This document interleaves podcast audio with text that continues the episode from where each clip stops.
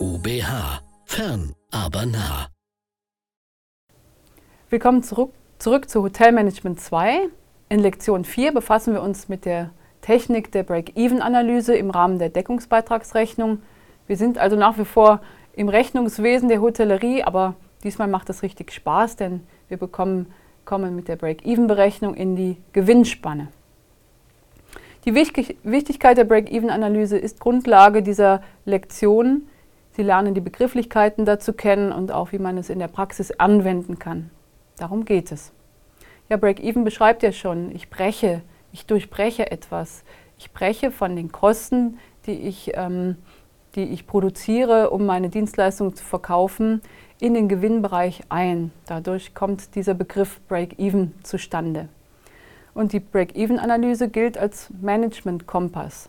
Denn ab hier werden Profite erwirtschaftet. Hier habe ich alle, alle meine Kosten abgedeckt und wenn ich meine Umsätze so gestalte, dass sie über diesen sämtlichen Kosten liegen, dann erreiche ich eine Schwelle oder übertrete eine Schwelle, in der Gewinne erwirtschaftet werden.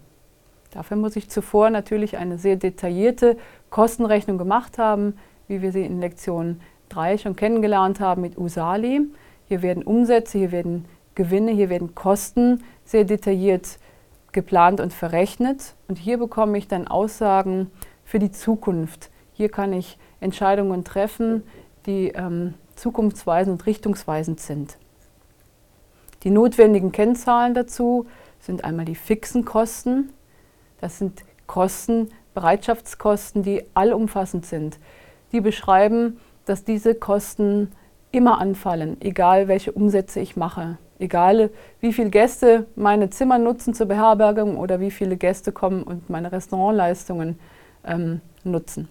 Die fixen Kosten sind da, das ist zum Beispiel Pacht, das sind anteilige Liegenschaften, Grundsteuern. Es sind aber auch die Personalkosten der Stammbelegschaft, der festangestellten Mitarbeiter. Denn die sind arbeitsvertraglich, arbeitsrechtlich gebunden ans Unternehmen und die kann ich auch so ohne weiteres nicht losbekommen. Also diese fixen Kosten verändern sich nicht mittelfristig, wenn überhaupt nur langfristig. Zum Beispiel dann, wenn ein Hotel nicht genügend Belegung ähm, erwirtschaften kann oder schaffen kann, dann wird sich ein Hotel auch mal vom Personal trennen müssen, aber das ist dann nur langfristig möglich. Und diese fixen Kosten sind nicht vom Umsatz abhängig, im Gegensatz zu den variablen Kosten. Das sind sogenannte Leistungskosten. Die verändern sich proportional zu den Leistungen. Dazu gehören zum Beispiel der Wareneinsatz im Restaurant. Je mehr Steaks verkauft werden, umso mehr Wareneinsatz habe ich, das ist ganz klar. Auch Personalkosten, auch da gibt es Variable, zum Beispiel die Aushilfskosten. Die Hausdame muss mehr Aushilfen auf die Etage beordern, weil es auf einmal zu einem erhöhten Belegungsvolumen gekommen ist. Und schon ihr, reicht ihr die Stammbelegschaft nicht und sie arbeitet mit Aushilfen. Die setzt sie aber sehr variabel ein. Das heißt, je nach Leistung, je nach Belegung, je nach Umsatz, der dann daraus entsteht. Und diese variablen Kosten sind dementsprechend umsatzabhängig. Und daraus, aus diesen Kosten, kann man den Deckungsbeitrag berechnen. Wenn die variablen Kosten ausgeglichen sind, die Wareneinsatz, vielleicht für eine Tasse Kaffee, ein gutes Beispiel, Sie erkennen daran eine Tasse Kaffee, die Sie im Café kaufen für 2,50 Euro beispielsweise, dann ist der Wareneinsatz liegt unter 50 Cent, 30 bis 40 Cent für Kaffee, für heißes Wasser, Energiekosten, die variablen Kosten kommen drauf. Da ist das Servicepersonal. Mm, da ist die Kaffeetasse, die gespült werden muss. Wenn jetzt diese Tasse Kaffee, also dann entstehen Kosten von vielleicht 1,20 Euro. Das nehme ich jetzt mal so als Grundlage daher. Dann ist der Deckungsbeitrag dann dementsprechend 1,30 Euro. Und hiermit kann ich fixe Kosten abdecken. Also der Beitrag, der Deckungsbeitrag beschreibt, ab wann sind die Umsätze geeignet dazu, fixe Kosten abzudecken. Und hier zeigen sich schon erste Tendenzen, dass Gewinn auch durchaus erwirtschaftet werden kann. Der Deckungsbeitrag wird auch prozentual dargestellt als DPU.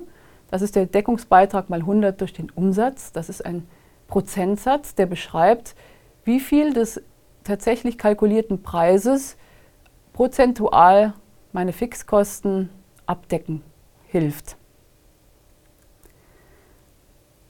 wenn man diesen Deckungsbeitrag, wenn man diese Grundlagen, diese Begriffe zugrunde gelegt hat und eine Rechnung vornimmt, dann kann ich auch den Break-Even-Point, die Break-Even, die Gewinnschwelle berechnen. Hier sehen Sie es grafisch dargestellt, die Fixkosten, dazu die variablen Kosten addiert, werden den Umsätzen gegenübergestellt und ab einem gewissen Punkt hier als rote Linie dargestellt, hier kann man sagen, juhu, geschafft. Hier haben meine Umsätze, sind meine Umsätze so viel höher als meine gesamten Kosten, dass ich aus meinen Umsätzen auch Gewinne herausziehen kann. Ich rechne das mit Ihnen jetzt mal durch anhand eines Beispiels. Nehmen wir mal an, der Logieumsatz oder die fixen Kosten im Logiebereich für anteilig Pacht, Liegenschaften, aber auch Personal liegen monatlich bei 30.000 Euro. Jetzt kommen die variablen Kosten dazu. Wasser, Strom, alles das, was der Gast, der Umsatz macht, zusätzlich kostet, ja, wenn, wenn er im Hotel wohnt. Monatlich 15.000. Sie machen einen Gesamtumsatz, den möchte ich jetzt mal hier hinbringen, von 70.000 Euro. Jetzt haben Sie hier die 45.000, die Sie davon brauchen, um Ihre sämtlichen Kosten abzudecken. Es bleiben Ihnen dann 25.000 Euro übrig, idealerweise, damit Sie so fröhlich sein können wie dieses kleine Mädchen hier. Denn das ist dann der Betrag, den Sie erwirtschaftet haben, der wirklich Gewinn bringt. Das ist natürlich Illusion. Ich hoffe, Sie glauben nicht, dass es so leicht ist, solche Gewinnspannen zu erwirtschaften. Es soll Ihnen nur exemplarisch mal zeigen, wie so eine Rechnung aussehen kann. Idealerweise hat man diesen Break-Even-Punkt vorausberechnet und überlässt ihn nicht dem Zufall und springt wie dieses kleine Mädchen vorhin in der Grafik, ähm, nachdem man seine, seine Ist-Zahlen gesehen hat, vor Freude aus, ähm, aus den Schuhen, sondern man hat vorausberechnet, wie viel Umsatz muss ich denn schaffen, damit ich Gewinne erwirtschafte. Dafür legt man dieser Vorausberechnung einen Zeitraum zugrunde, den man, den man hernimmt, üblicherweise so 80 Tage oder zweieinhalb Monate. Man erfasst für diesen Zeitraum die Kosten, die anfallen. Man verteilt diese Kosten nach Usali, den einzelnen Profit-Centern, aber auch Service-Centern des Hotels, die man, die man vorher definiert hat und auf die die direkten und indirekten Kosten verteilt werden.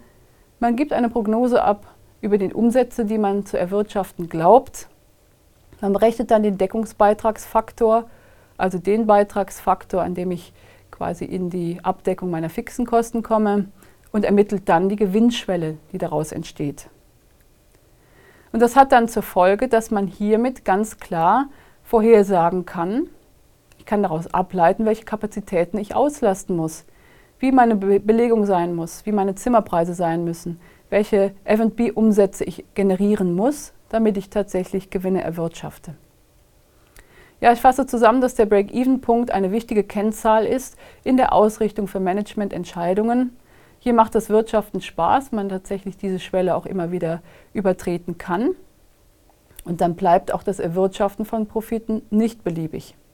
In den gemeinnützigen Organisationen die in Deutschland, die dürfen gar keine Gewinne erwirtschaften, soziale Einrichtungen zum Beispiel, die dürfen nur kostendeckend arbeiten, die werden dementsprechend auch ihre Preise angepasst haben und werden unter Umständen über die Preise auch wieder Gelder an ihre Kunden zurückgeben, über Preissenkungen, damit sie eben keine Gewinne erwirtschaften. In vielen Hotelbetrieben, die ich so kenne, gerade wenn es so Kommanditgesellschaften sind, dann ziehen sehr viele Gesellschafter Kapital aus einem Unternehmen heraus, machen aber auch Investitionen abhängig von der Gewinnspanne. Und das ist natürlich ein, ein Pferdefuß für Hoteliers, die dann nicht investieren können und nicht Umbaumaßnahmen vornehmen können, die eigentlich bitter nötig wären. So viel zum Thema Break-Even-Analyse. Ich danke Ihnen sehr für die Aufmerksamkeit und machen Sie es gut.